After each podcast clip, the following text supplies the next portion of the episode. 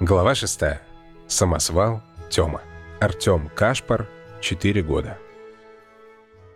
Далеко-далеко на севере, там, где добывают золото, жил-был огромный желтый самосвал по имени Тёма.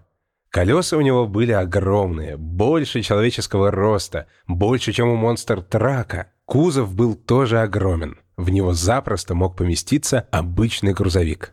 Самосвал Тёма работал на большом карьере, который принадлежал компании «Полюс». Каждый день вместе со своими друзьями-самосвалами Тёма перевозил тонны горной породы. Он работал лучше всех, был передовиком своего дела. Ему очень нравилась его работа, но у него была одна мечта. Каждый вечер перед сном Тёма думал о том, как было бы здорово быть не огромным, тяжелым и медленным самосвалом, а легкой, маленькой и очень быстрой машинкой.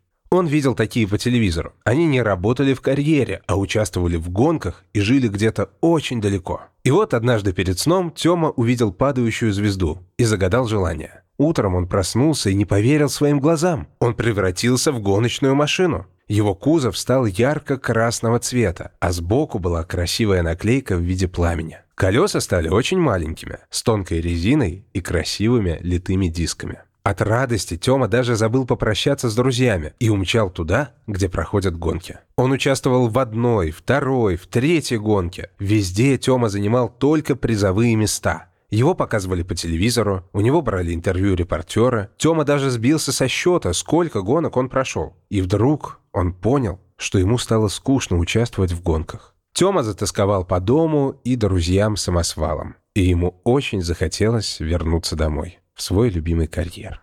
Когда Тёма вернулся в родные места и бросился навстречу друзьям, он понял, что его никто не узнает, ведь он так и остался маленькой красной гоночной машинкой. А один самосвал даже чуть не задавил его, случайно, конечно. Тогда Тёма решил показать, что и в таком виде он может всем помогать и возить руду. Но на своих маленьких колесах и низкой подвеске он даже не смог далеко уехать по грунтовой дороге на карьере. Тёма очень расстроился и горько заплакал. Он понял, что не ценил то, что у него было. И тут в ночном небе что-то промелькнуло. Это была падающая звезда. Тёма, не раздумывая, загадал желание и на следующее утро снова стал самосвалом. С радостью он присоединился к своим друзьям, которые тепло его приняли после долгого отсутствия.